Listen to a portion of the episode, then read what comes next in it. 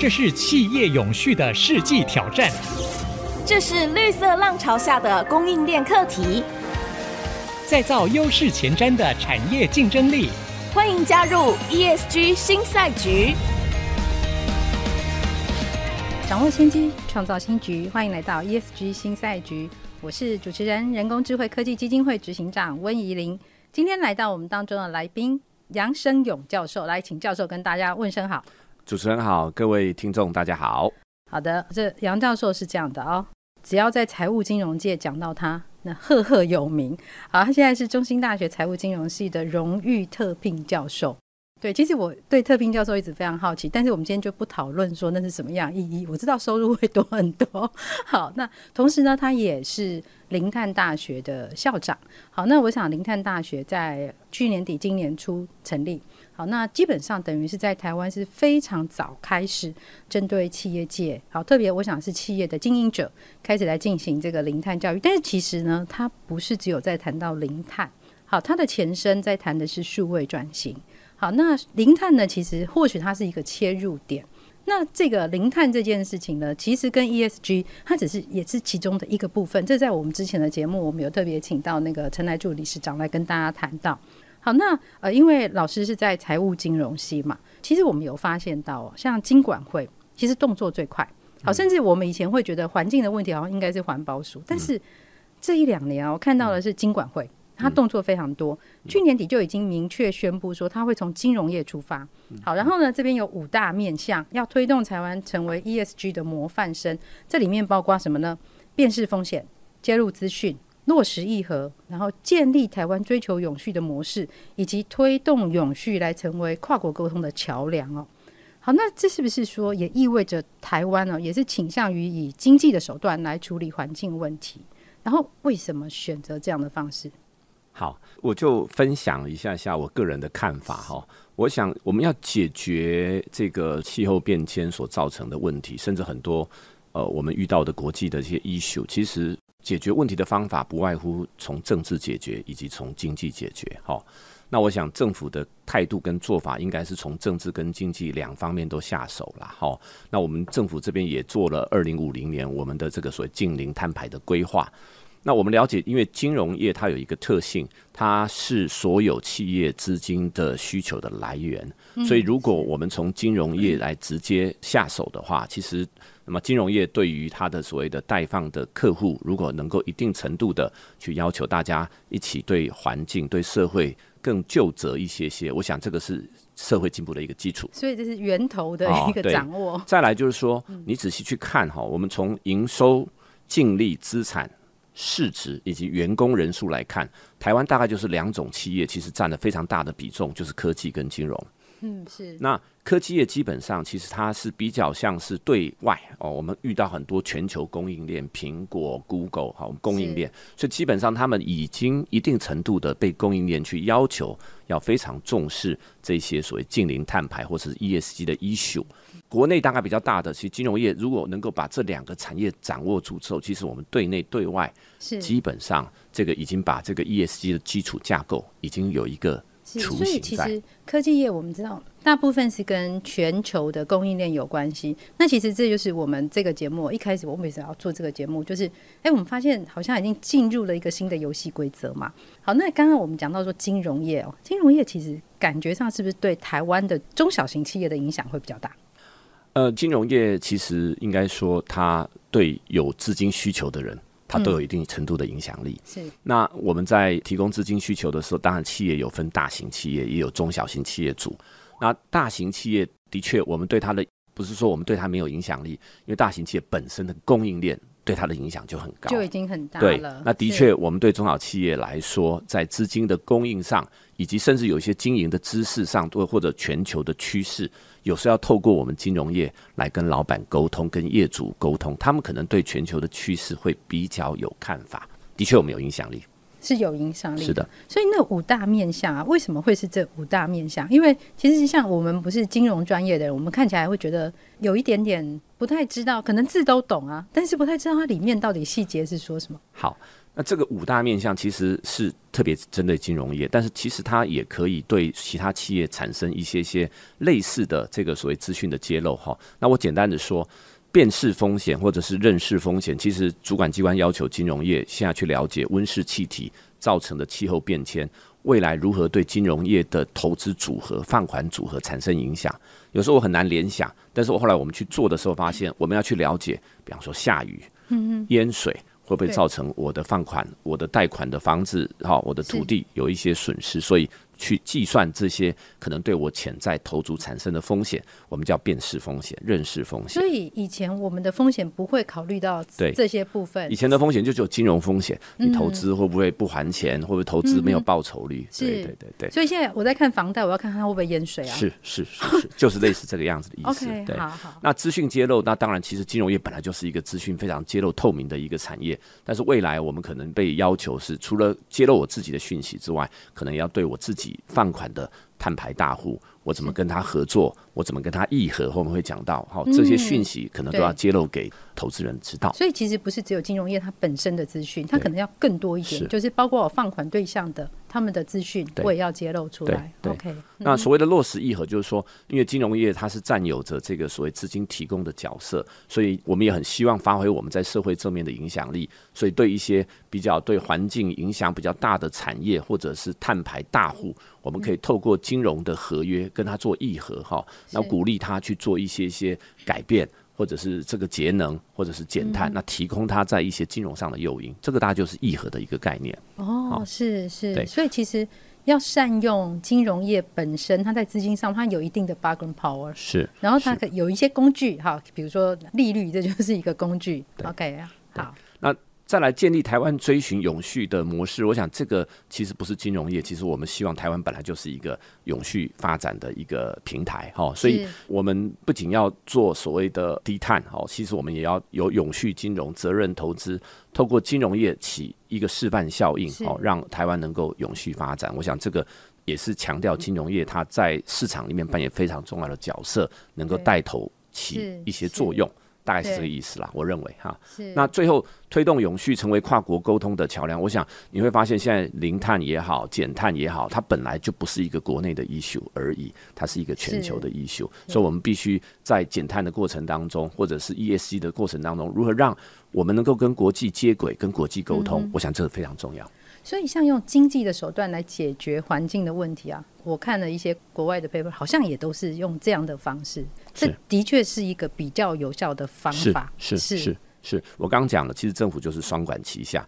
一手就是从经济来着手，但是另外政府部门其实也有用政治手段开始，所以政治跟经济双管齐下。政治手段 指的是？我刚讲，呃，没有，呃，也不能说对，已经开始做一些规划，以及把我们未来这个，我们也有了温室气体减量的这个办法，所以未来每五年、每五年那个产业的碳排的规范都已经出来了，所以我们一般的企业至少要 comply 遵法，遵守台湾未来在二零五零近零碳排的这个规划。你可能还要跟国际接轨，如果你还跟出口到欧洲去，欧洲现在有这个所谓的二零二六吧，哈，要做这个所谓的 C ban 碳边境的这个调整机制。所以，如果你的生产过程当中碳排太多，你还要被、嗯、可能被科碳边境关税。对，所以最主要，其实我想，台湾这一两年忽然间让它变成一个。重要议题的原因是因为二零二三就要开始试征边境税嘛，哦，是，然后二零二六会正式实施。好，但是我刚刚这样整个听下来啊，我觉得对于金融产业的从业人员来说，其实他的游戏规则跟他所要关注的重点是跟以前非常不一样的哦。那对于老师而言呢，啊，你在学校在教书的内容是不是也会做一些调整？呃，当然，因为我想学校本身过去比较封闭了，哈，是，所以我们大部分教的都很多金融知识。但是你知道，现在社会是越来越多元化，所以我们在谈 ESG，但是教育部其实也对很多学校有很多预算，就是说鼓励学校做所谓的 USR。嗯，是叫 University University Social Responsibility，所以很多学校大概也都会参加这些 USR 的计划。相对于企业叫 CSR，在学校叫 USR。是是，所以我们大概也会从学校的角度、教育的角度去关心社会的需求、社会的改变。所以当然我们会把这些东西融到课堂里面。对，所以它就变成可能现在金融业考虑的就不是只有钱，对，他考虑的事情要更多更多。对。对对。所以像我们这样整个在看哦，以以老师这样来看，因为老师有一个非常独特的身份哦。叫做零碳大学的校长，这个要跟大家说明一下。这其实是从很早很早之前有二代大学，所以呢，二代大学它是从很多的二代接班啊，哈，这些经营者，然后他们开始进来之后呢，开始学着怎么样接班传承。再接下来，我们就遇到了一个很大的重要的议题，叫数位转型。呃，数位转型大概就是发生在二零一八一直到二零二零。好，然后结果不得了，二零二零的时候就是那个 COVID nineteen。好，那 COVID 出来之后呢，大家就开始诶发现说不对，全球化的样貌跟以前完全不同了，所以数位转型之后来到了 ESG，它就刚好一连串这样连下来，所以在去年底今年初的时候，我们成立了零碳大学。好，那林探大学是不是请老师简单介绍一下？林探大学主要招收的对象是谁？好，我我先简单讲，就是说，其实我们有一堆有共同理想的人，我们在三年前，应该是三年前成立了一个台湾数位企业总会。是那个时候，其实本身的目标是希望能够推动数位转型。是是。可是后来我们几个这个 member 发现，其实，在推动数位转型的过程当中，因为现在刚好环境的议题也很重要。我们发现要做减碳、碳盘查，或者是做这种所谓的能源盘查，假设公司的数位基础建设是够的，其实它可以同时去做这件事情。所以，我那时候我们就想到，刚好全球也遇到这个议题。我们就提出了一个叫双轴转型的一个概念，嗯，所以我们一方面协助企业数位转型，后来也就 spin off 这个 issue，我们就成立一个零碳大学，专门帮我们在数位转型以及我们过去在二代这个训练的过程当中，有企业需要继续往下一步走的时候，我们来协助他辅导他，是。来成立零碳大学，这是我们那时候成立的目标。所以其实这个感觉上应该是比较属于中间企业或中小企业比较多的组成。概念上，我们过去是的，但是其实我们第一班的二代大学的学员里面，其实有蛮多上市贵公司，甚至他在全球扮演主要供应商的角色也有。哦，好，那我们先休息一下，待会儿再继续来聊关于林碳大学。欢迎回到 ESG 新赛局，我是主持人、人工智慧科技基金会执行长温怡玲。在我们现场的来宾是中兴大学财务金融系教授杨生勇杨老师，好哦。好，那我们刚刚在前半段我们有聊到零碳大学，这在台湾算是一个比较早开始针对企业经营者开始做零碳方面的。可能说不定不是一种教育，而是一种分享或者是知识交流这样的一个一个组织哦。好，那我们刚刚知道，其实一开始它是从数位转型啊，一路走到零碳这边来，所以到后来我们知道，其实现在有很多的企业，它是叫做双轴转型，就是一方面它也在进行数位转型，一方面它也把零碳这个概念把它放进来，成为它整个在。企业的营运上面，好，它的系统的安排，它的流程的安排的整个整体的考量。好，那呃，想要请问一下，因为像零碳大学，我们很好奇啊，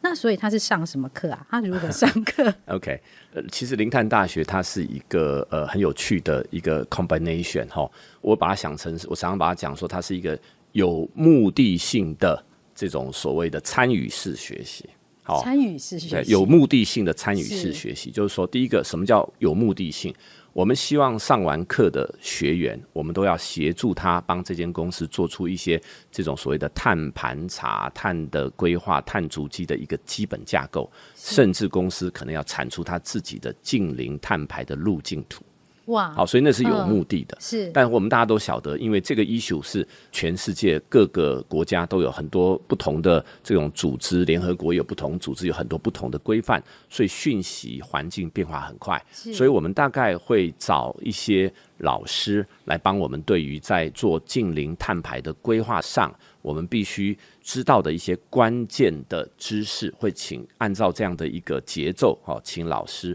来帮大家做。上课分享，但是我们是有目的的参与式学习，最后公司是要产出报告出来的，就不是坐着听课的那种。是的，是的。那我们产出报告的过程当中，我们也会让学员之间去互相看别的学员他做近邻碳排规划的一个情况，大家可以相互的交流，去讨论哪一些资源是可以共享，哪些观念是可以一起学习。所以会看场哦，你们会去看场，会看场。对，比如说。所以你们要到处跑。是是，那我们第一届的学员，呃，我们基础在十四十五位学员哈，我已经在疫情最严峻的期间，是。啊，最最近的一个半月，对，把十五家公司都已经这个访问完毕了。所以我比较好奇是，像就我所知，还有第零届，是。对这个第零届跟第一届的差异在什么地方啊？OK，我想第零届跟第一届，就第零届其实有一点点是我们在这个，因为我说这个议题很很新的，所以第零届我们真的是做中学，所以就跟过去在我们这个数位转型这块跟我们有互动的几家企业，我们大家一起来。了解他们做到什么程度，他们了解的程度，我们分享共同的经验。所以在第零届的学员里面，我们跟他们公司互相的学习，我们也建立了我们基础，未来在第一届、第二届之后基本的 SOP，开始来对后面的学员来做一些训练以及规划。但是我一直讲。这个环境现在的时代是商业模式没有固定不变的，好叫唯快不破。所以我一直讲，我们有这个零碳大学一点零、二点零、三点零，要一直不断的对环境的变化以及我们学到的新的观念要去做调整。那我把那个第零届就把它想成是零碳的开始，然后一点零版正式 launch，可能第零届是 beta 版。它是 beta 版，对，对，很像我们在做 AI 的时候，都会有先有一个一个 pilot 先出来，我那个 POC OK 之后，啊、对，对我才开始真正开始做嘛。大概一届它的学习的时间是多长啊？呃，我们安排我们第一届的学员大概是学习的期间大概是半年。哦，半年，半年哈。那在半年的期间，我们会有规划一些参与式学习的课程，是，然后最后也会呃指派适合的辅导老师进驻到公司去，跟这个公司负责永续或者是零碳的人，嗯嗯，好来辅导。然后在今年的年底，我们就会要求每一间公司产出一个最基本的这个所谓的碳盘查，或者是能源管理的一个能源的盘查，甚至有些公司因为它比较 ready。可能它的那个近零碳排路径图也都会出来哦，是，是，所以其实每一家应该是出来的路径图不一样。呃，当然当然，但是我们可以看到，因为我们的学员里面大家的这个产业不同，规模不同，他面对的客户也不同，所以你就很简单的会看到同学里面要了解他们公司的这个意愿，嗯，哦，意愿，组织能力，哦，组织能耐，哦，以及他跟客户之间的关系。那来我们零碳，基本上大家都非常有意愿。有些公司甚至他还没有被客户要求，可能短时间内还不需要，但他就走在非常前面的。他要超前部署，哦，他超前部署。是，但是组织的能耐，我倒觉得非常重要，因为组织会影响到我们要做这个零碳或者是呃减碳规划上非常重要的，要人做。是。那我们真的发现，就是数位基础建设好的公司，其实他在做这种所谓的碳盘查、能源盘查，甚至在减碳是有。加分效果的，应该会差异蛮大的，的，因为他如果都还在纸本的话，他要怎么怎么查，怎么去把资料做比对？我想他本身就有难度。呃，我要先说明一下，我们其实没有在帮林探大学打广告，因为林探大学不太需要打广告，不需要广告。对他们，他们就是一直都是一一种爆满的状况哦。而且很多人参加林探大学，或者是从之前的数位转型，我觉得它其实最难的一件事情，就是那是一个 commitment，是一个你的企业真的要转股的一个 commitment 哦。嗯、所以通常经营者下来他是非常非常认真的在做这件事哦。那我想地营界好像是有五家企业，是，是，是对。那现在有十四家，是。所以也看了很多，我想应该是不一样的产业，然后也不一样的企业规模。对，对有看到哪一些？传统企业它通常会做哪一些事情，让很快的可以先去符合我们现在所要求的，嗯、比如说零碳、嗯、或者是 ESG 的指标。OK，对。我们在第零届其实有一位学员是我们叫 Catherine，台中金机的哈、嗯。哦，是是。那他们是做这种工具机产业的，那因为对，那因为公司的这个所谓的呃数位转型的基础是已经建置在那一边了，嗯，所以公司很快的就在第零届，我们也跟他们学习哈，他们公司很快的去对他们公司整个用电的这个了解，每个机台的这个用电的追踪，以及去做他们的所谓的碳的盘查，ISO。一四零六四跟一四零六七，他们都在做了哈，碳的盘查、碳足。所以刚讲就是说，他们这些企业，您刚刚讲的很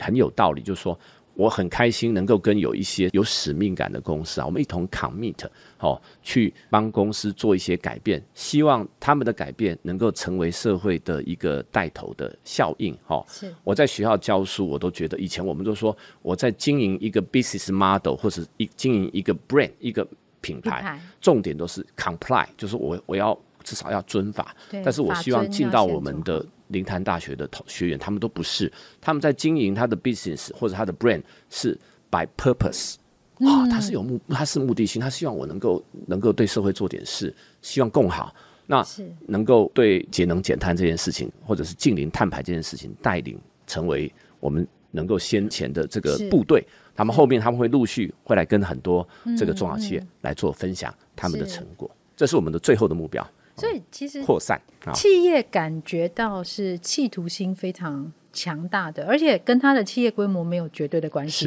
是是，对，所以他们现在做的一些方向，比如说可能是从电吗？从水，就是你们看到。其实您还观念就非常正确。其实就是说，我们一定先从这个基础建设来哈。那其实我们以前都有所谓八十二十法则，其实可能百分之二十的主要的这些流程，它可能就占了百分之八十的用电。但是呢，我们在管理学讲，就是说没有数字就不能管理，所以你没有盘查出来说我的用电情况、我的这个碳排的情况，就不能做管理。所以基本上我们第零届的学员大概的那个用电的规划盘查跟这个所谓的碳的盘查，大概都都已经有基础了，所以他可以往下一步走，怎么去做这个节能，怎么去做减碳。的这个规划，我们总是要知道自己现在几公斤，才知道我要减重减多少嘛，就大概是这样子的概念。有，因为我知道好像第零届的学员里面有一家企业也也已经开始，因为它本身在 AI 上面很有研究，所以它也已经开始出来谈 AI for ESG，对，到底应该要怎么做？是好，所以其实这是一个很好的很好的事情哦。然后。但其实我们一直有一个忧虑啊，就是因为我我自己在基金会，我们是一个 NPO，那 NPO 经常在做的就是衔接政府跟企业的角色嘛。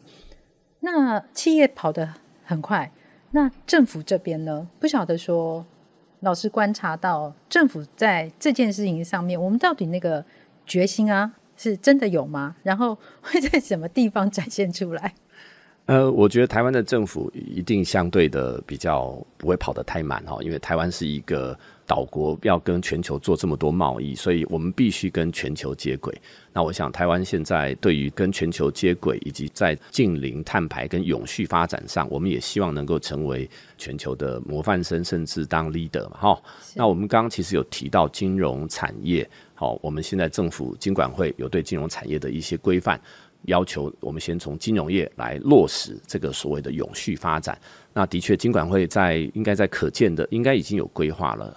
很快就会来对这些金融控股公司来做所谓的，我们都会有例行的金融检查，是，我们叫每年的例行检查，也会有一些专案检查。那以前的专案检查可能主题都是哦，你的放款有没有安全呐？哦，你的那个内控好不好？那未来会有这种所谓的金融的专案检查，来看你的永续发展的落实情况。哦，所以其实在这个部分已经应该是就即将要实施了，是是，是，对，所以还是有，但是可能我们没有那么明显的看到，对对对，都有在做，可能没有透过这个我们今天的节目，可能一般的听众也不知道说，哎，现在金融业可能都要面临金管会的这个永续的专案检查。那就看金融业放款有没有给那些一直持续的这个碳排的大户啦，或者你有没有说我要做影响这个社会的投资，但是你都没有啊？好，要说到做到，也透过这些金融检查，我们也可以让我们自己去做一个 check and balance。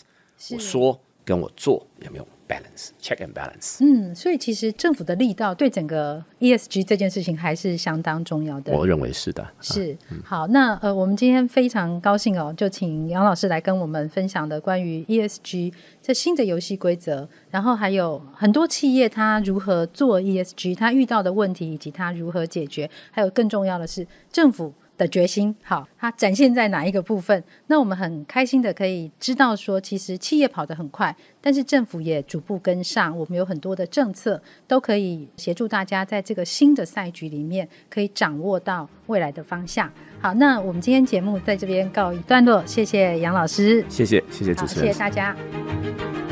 本节目由 DigiTimes 电子时报与 IC 之音联合制播。